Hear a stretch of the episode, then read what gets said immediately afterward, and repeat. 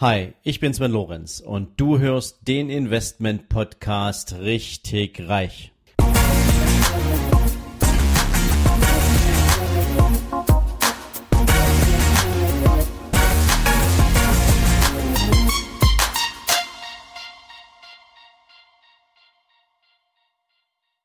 Hallo und herzlich willkommen zum zweiten Teil meines Interviews mit Hans Schneider. Gestern haben wir schon eine ganze Menge Themen gewälzt und heute geht's natürlich direkt weiter und in diesem Sinne wünsche ich dir jetzt sehr maximale Erkenntnisse und eine gute Unterhaltung. Jetzt hatten Sie ja vorhin ähm, dieses Thema oder gerade eben besser gesagt dieses Thema ähm, Innovation angesprochen. Mhm. Ähm, im Vorgespräch hatten wir ja mal gesagt, Sie haben irgendwann angefangen, ähm, so dieses, dieses, die, die, die Art, wie Seminare aufbereitet sind, die Art, wie, wie Seminare durchgeführt werden und was sozusagen auch drumrum äh, existiert, ähm, haben Sie verändert. Ähm, und das hat einen großen Einfluss gehabt. Können Sie dazu noch mal ein bisschen was erzählen? Ja, seit 1988 haben wir einen Spruch und der gilt heute noch, Lernen soll und darf auch Spaß machen. Die Menschen, die zu uns kommen, bringen in aller Regel eine Lernerfahrung mit aus der Schulzeit, aus der Ausbildung, aus dem Berufsleben, die mit wenig Freude behaftet ist. Dagegen geht es um Bessersein, um Schlechtersein, um Versagen, um Können oder Nicht-Können wir haben versucht, unsere Schulungen anders aufzuziehen. Es gibt keine Prüfungen, es gibt kein Bessersein und kein Schlechterssein, sondern jeder lernt in seinem individuellen Tempo und jeder nimmt das mit, was er für sich verarbeiten, aber auch brauchen kann. Das ist mal das reine Seminar. Darüber hinaus, für die meisten Menschen ist es eine Ausnahmesituation, eine Woche von zu Hause wegzufahren und in einem fremden Hotel, in einer fremden Umgebung sich auf zuerst mal sehr abstrakte juristische Lerninhalte einzulassen.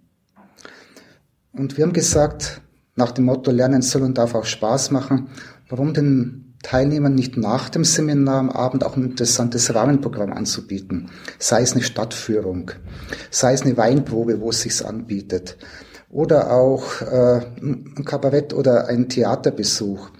Wobei wir schauen, dass wir unsere Teilnehmer mit Themen, mit Veranstaltungen in Berührung bringen, wo sie vielleicht privat nicht unbedingt hingehen würden. Auch da geht es uns darum, ein Stück Horizonterweiterung. Aber im Vordergrund soll die Freude stehen. Was anderes zu erleben, wenn ich schon mal in Hamburg bin oder in Lübeck oder in Koblenz oder in München, dann möchte ich auch ein bisschen was von der Stadt sehen und erfahren. Deswegen ist uns so ein Rahmenprogramm unheimlich wichtig und wird auch von den Teilnehmern sehr, sehr gerne angenommen. Wie gesagt, das ist das Programm nach dem Seminar und ersetzt nicht das Seminar, sondern soll eine gute und eine, ja,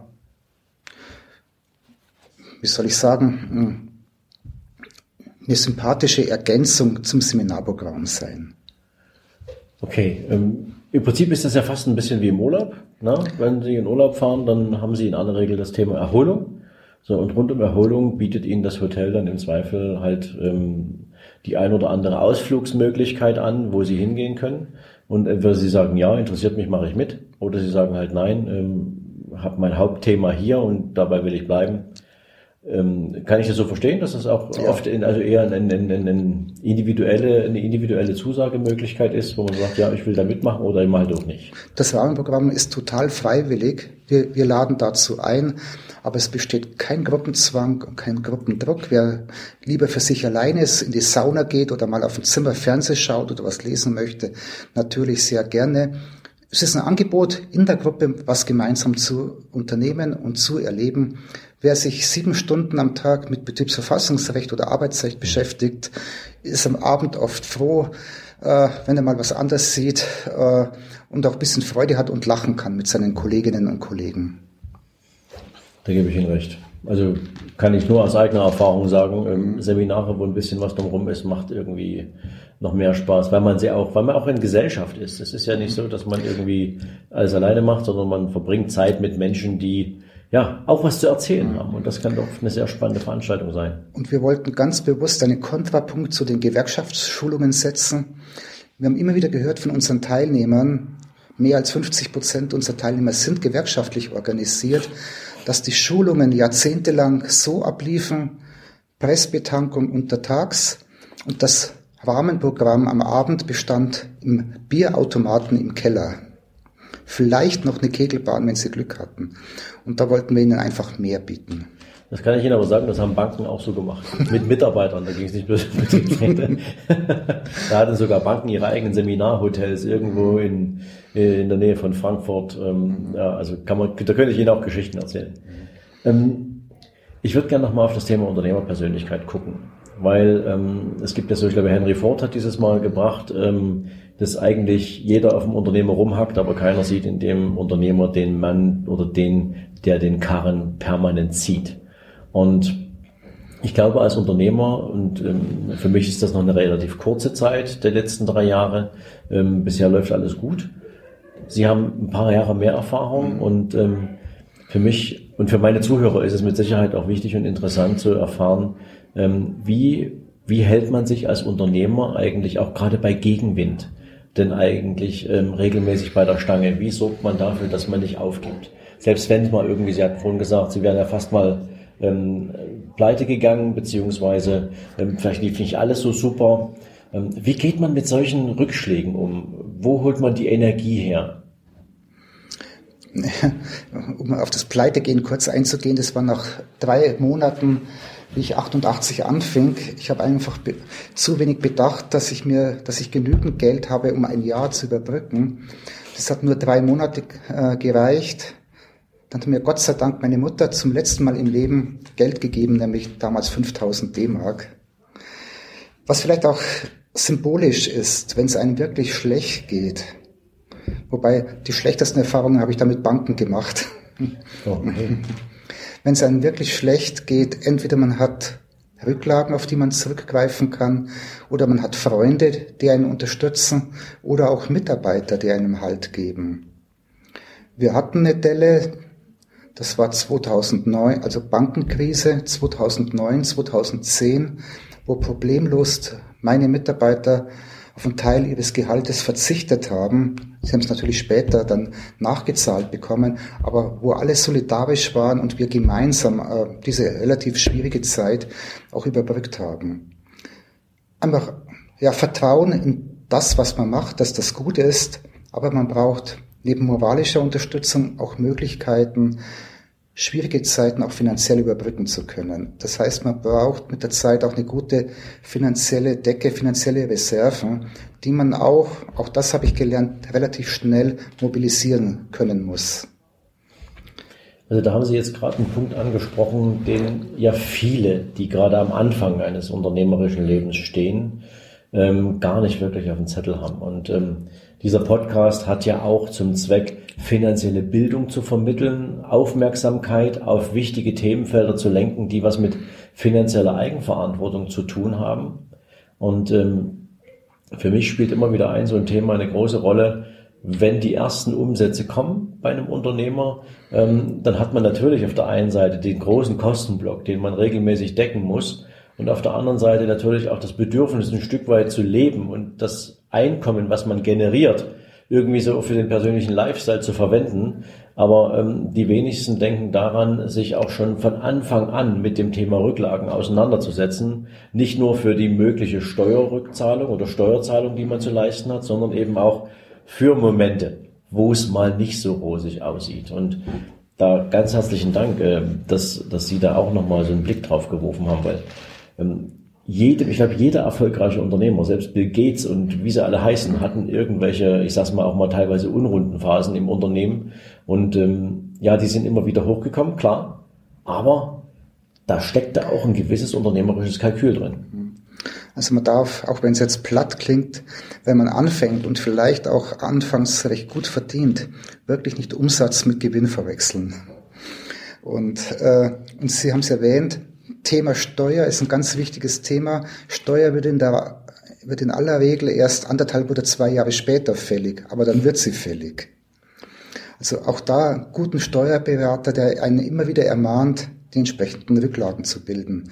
Oder so schnell wie möglich äh, Einkommensteuervorauszahlungen zu leisten. Also die Empfehlung kann ich nur unterstreichen. ähm, also Ich mache das zum Beispiel so, von jedem Umsatz, den ich bekomme, geht die Hälfte schon mal direkt weg mhm. für Steuerzahlungen. Und ähm, von der anderen Hälfte, die Hälfte geht dann wieder direkt in eine Rücklage und mhm. nur mit einem Viertel meiner, meiner, meiner, meines Ergebnisses äh, wird dann tatsächlich fürs Unternehmen gearbeitet. Und so ist sichergestellt, dass der Anspruch, wenn ich mehr möchte, muss ich halt mehr machen oder mehr Umsatz erreichen ähm, dann automatisch gegeben, weil es wird dann nie, na, niemals auf irgendeine der beiden Rücklagen zurückgegriffen. Mhm. Und das ist, ähm, glaube ich, etwas, was jeder Unternehmer sich irgendwie vor Augen führen sollte. Ähm, jetzt haben wir gerade mal so das Thema unternehmerische äh, Erfolge und natürlich auch ähm, Vermögen, ja, und ähm, Insofern, wenn man so viele Jahre so erfolgreich ist in, in, in diesem Bereich und so viele Menschen die Dienstleistungen in Anspruch nehmen, entsteht ja auch ein gewisser unternehmerischer Wert. Mhm. Aber es entsteht natürlich auch ein entsprechendes privates Vermögen. Ähm, haben Sie mal Lust, mir kurz ein bisschen darüber zu erzählen, was so auf der Investmentseite über die Jahre ähm, von, von, von, von Ihnen für Erfahrungen gemacht worden sind, wo Sie sagen, ja, diese, diese Art von Investment hat mich begleitet, das ist etwas, das macht mir Freude, andere Sachen sind vielleicht nicht so super. Ähm, ich frage da gerne mal meine Teilnehmer oder meine Interviewgäste so nach ihrem Lieblingsinvestment. Haben Sie eins? Ach, lange Zeit waren es Schiffsbeteiligungen für mich. Okay weil die gerade in den 90er Jahren und den frühen äh, 2000er Jahren sehr lukrativ waren, äh, wenn sie einigermaßen seriös waren. Wobei mit dem Wissen von heute hätte man vielleicht auch damals manche Beteiligungen nicht eingegangen. Mhm. Mm, aber nichtsdestotrotz, insgesamt war diese Beteiligung, diese Beteiligungen, ich glaube im Höchstfalle waren es mal 17 Schiffe, an denen ich beteiligt war, äh, eine gute Geschichte, weil es war eine ehrliche Geschichte, Steuern zu sparen, mhm. ja. Äh, ohne dass man große Mühe verwenden musste, wirklich auf eine ehrliche Art und Weise. Und die meisten Schiffe waren auch im Sinne der Ausschüttung für mich lukrativ. Gut, ich habe dann schon versucht, mein Vermögen zu streuen. Ich habe ein gewisses, ich habe immer einen guten Sockel an Barvermögen. Ich habe eine Hotelbeteiligung. Ich habe Haus und Wohnung, also das reicht wirklich. Und seit einigen Jahren leiste ich mir die, die Freude. Es ist schön, aber nicht notwendig, aber es ist ein schönes Hobby, mir Oldtimer und schöne Autos zu gönnen.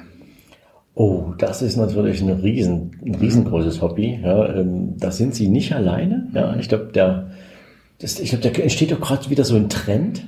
Ja, der kam dadurch, viele sehen Autos oder gerade jetzt durch die Nullzinspolitik der letzten fünf Jahre, ja.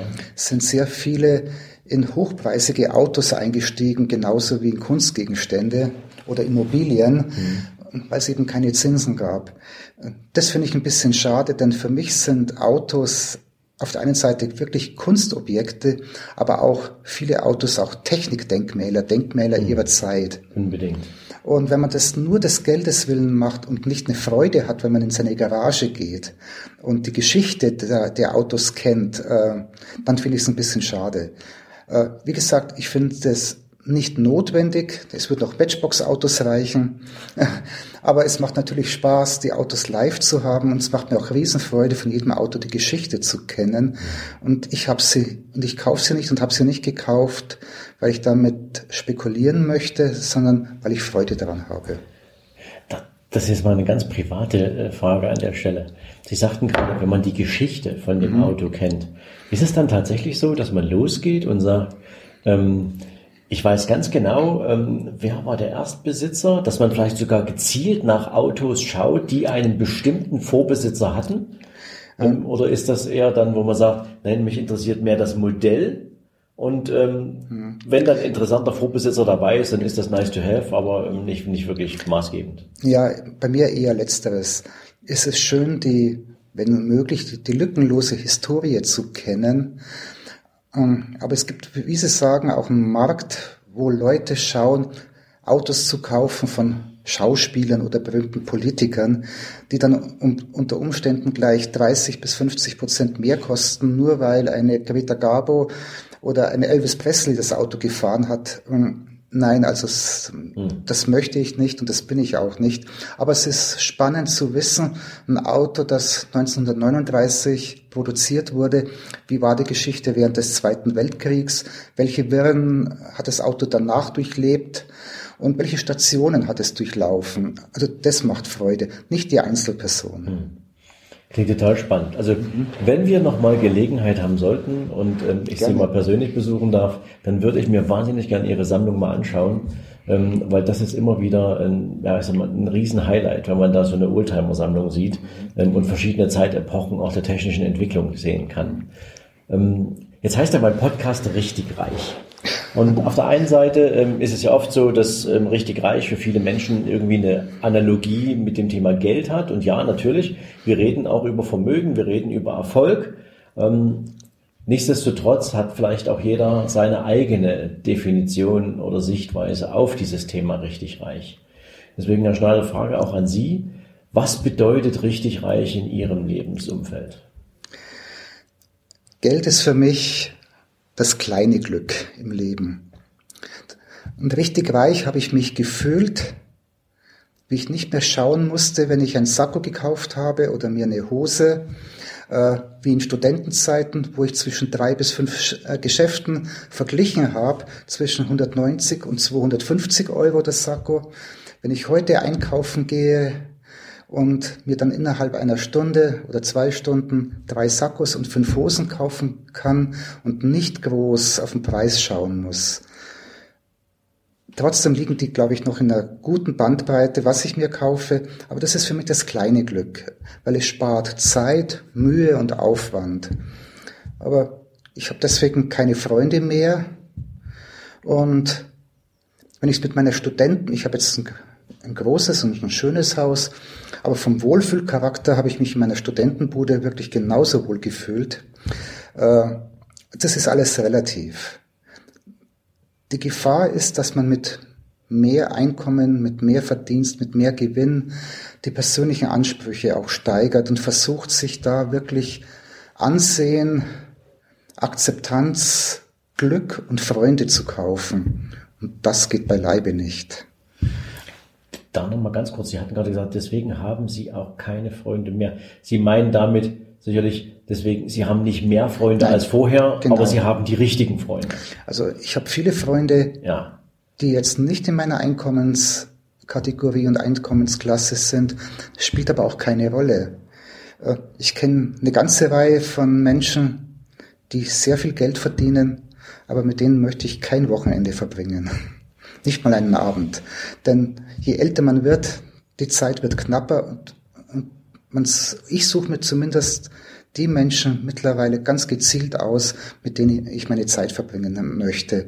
Und da spielt Charakter, Humor, äh, miteinander lachen können, eine, die entscheidende Rolle und nicht, was der andere verdient.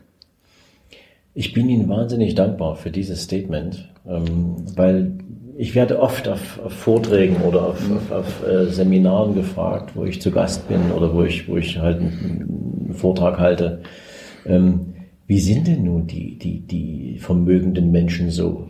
Ähm, was macht die anders? Ja, also irgendwie scheint ja bei vielen immer noch in, im, im Kopf so eine Vorstellung davon zu sein, ähm, dass so diese Vorurteile bedient werden, nach denen wir ähm, ja irgendwie auch konditioniert wurden durch Fernsehen etc. Also ein guter Freund, der Dirk Kräuter, ähm, der verwendet auch immer mal gern so dieses Beispiel. Es gab so, also mein Sohn hat den Film auch geguckt, Wilde Kerle hieß der. Mhm. Da spielte Uwe Ochsenknecht ein Unternehmer und der wurde eben als schleimiges, schmieriges Arschloch dargestellt. Mhm. Ich muss das mal so sagen.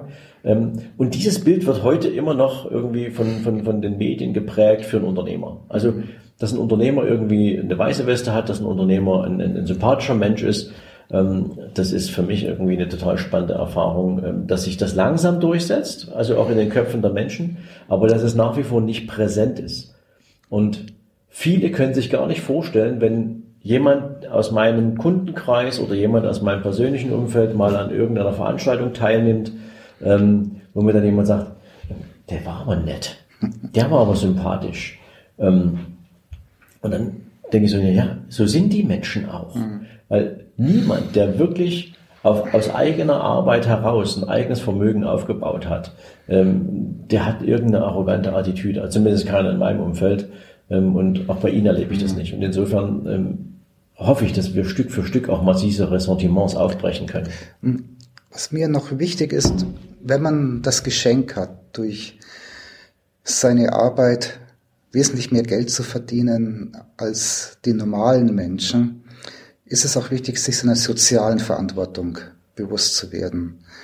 Und ich, viele meiner Bekannten und Freunde, die genügend Geld verdienen, äh, unterstützen Stiftungen, haben selber Stiftungen oder ich versuche auch in den verschiedensten Bereichen auch meiner sozialen Verantwortung gerecht zu werden. Jetzt auch ganz jüngst habe ich für Betriebsräte einen Notfonds gegründet, bei Betriebsräte in Not, unabhängig von meinem Unternehmen. Das war auch die Auflage. Betriebsräte werden, manche, Gott sei Dank nur manch wenige, werden ganz massiv gemobbt in ihren Betrieben bis hin zu Psychoterror und Kündigungsandrohung. Aber das ist, wie gesagt, nur ein kleiner Bereich meiner Tätigkeit und da haben wir jetzt versucht, einen Unterstützungsfonds zu gründen, um diesen Menschen auch helfen zu können. Finde ich großartig. Also ich glaube, das ist auch etwas, was selbstverständlich ist.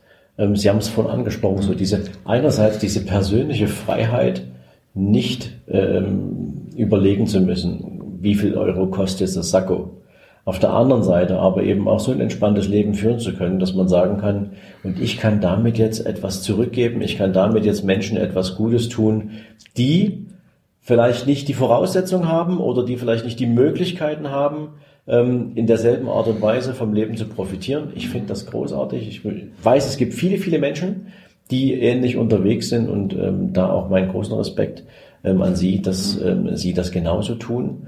Denn ich glaube, ähm, wenn es immer mehr davon gibt, dann hätten, haben wir oder werden wir auch irgendwann ähm, sicherlich den einen oder anderen Missstand auch in unserem Land ähm, beseitigen, der vielleicht anders hätte auch nicht sein müssen. Also ein Vorbild, man kann über Bill Gates denken, was man möchte, aber einer der größten Donatoren, einer der größten Unterstützer der verschiedensten Fonds, auch des WHO, ist, ist die Gates Stiftung der wirklich, wirklich Milliarden und Abermilliarden seines Vermögens in die verschiedensten sozialen Engagements und Zwecke steckt. Also alle Achtung. Ja, da kommt ja gleich noch der Warren Buffett dazu, also ja. ist ja einer meiner großen Helden ja. ähm, in Bezug auf die Art und Weise, wie er sozusagen das Vermögen seiner Mensch, seiner, seiner, seiner ja, Geschäftspartner mehrt. Ja. Ähm, aber die beiden haben ja irgendwie zusammen mal die Vereinbarung getroffen und haben gesagt, die Hälfte unseres Vermögens packen wir in eine Stiftung mhm, genau. und diese Stiftung soll dann entsprechende Projekte ja. ähm, finanzieren. Finde ich einfach nur wirklich großartig. Also danke, dass Sie das Thema auch nochmal angesprochen haben, weil es kommt häufig zu kurz, ehrlicherweise. Ja, Herr Schneider, jetzt haben wir hier ähm, gute 47 Minuten, gucke ich gerade auf die Uhr, gesprochen. Ich darf ganz, ganz herzlich Danke sagen, dass Sie sich die Zeit genommen haben, hier für meine Community ein Interview mit mir zu führen, uns einen Blick haben nehmen lassen in Ihr Unternehmen, in die Arbeit mit Betriebsräten, aber eben auch in Ihre Sicht zum Thema Vermögen, zum Thema Geld. Ähm, und ja, bei mir im Podcast ist das immer so, dass ich meinen Interviewgästen das letzte Wort überlasse. Ja, ich werde oft gefragt, bist du besonders fleißig oder hast du eine besonders goldene Nase? Ich erzähle dann gern ein Beispiel, was ich oft in Asien erlebt habe. Äh, ein Familienvater, der morgens aufsteht und um vier oder fünf Uhr morgens am Straßenrand steht und dort seine Garküche eröffnet und bis abends um 10 Uhr bis 22 Uhr arbeitet und es gerade schafft, seine Familie zu ernähren. Er ist auch Unternehmer. Er hatte bloß das Pech, nicht zur richtigen Zeit am richtigen Ort zu sein. Und dieser Mann, so fleißig war ich mein ganzes Leben noch nie, so viele Stunden arbeite ich an keinem Tag. Und ich bin wirklich sehr dankbar und ich ich weiß, was ich kann und äh, ich weiß, was ich mit vielen Menschen äh, auf die Beine gestellt habe. Aber letztendlich ist es ein Geschenk und für das Geschenk bin ich unendlich dankbar. Vielen Dank. Das war ja auch nochmal wirklich ein großes Statement. am Schluss, und das mit dem Thema Asien kann ich nur beipflichten. Ich bin regelmäßig da und ich weiß, wovon Sie sprechen. Und ähm, ja, wer mehr wissen möchte über die über das Institut für Fortbildung, der kann hier natürlich auch gern mal in die Shownotes schauen. Ähm, 30 Jahre ist dieses Institut jetzt am Markt. Dazu gibt es auch nochmal ein separates, sehr interessantes Interview mit Hans Schneider. Ich sage für heute vielen Dank an euch fürs Zuhören. Freue mich, wenn ihr das nächste Mal wieder dabei seid und wünsche euch jetzt einen entspannten Abend. Ciao, ciao. Wenn dir diese Folge gefallen hat, dann freue ich mich, wenn du mir bei iTunes eine coole Bewertung dalässt. Noch besser ist natürlich, wenn du mir eine Rezension schreibst, was dir an dieser Folge, was dir an meinem Podcast besonders gefällt. Ja, und natürlich freue ich mich, wenn du auf meiner Seite sven-lorenz.com vorbeischaust. Dort findest du nochmal alle Podcast-Folgen zusammengefasst Dort findest du unter Bücher und Downloads natürlich auch mein Buch nicht auf den Kopf gefallen. Du findest zusätzlich jede Menge Buchempfehlungen, die ich für dich auf meiner Seite zusammengefasst habe, so dass du immer up to date bist, welche Bücher ich für dich jetzt gerade hier auf der Empfehlungsliste habe. Und natürlich freue ich mich, wenn du deinen Freunden von diesem Podcast erzählst, wenn du Menschen daran teilhaben lässt, was du für dich auch hier als besonders wertvoll empfindest. Und in diesem Sinne sage ich natürlich schon jetzt ganz, ganz herzlichen Dank für deine Weiterempfehlung, für dein Ohr in meinem Podcast und wünsche dir jetzt einen super entspannten restlichen Tag. Ciao.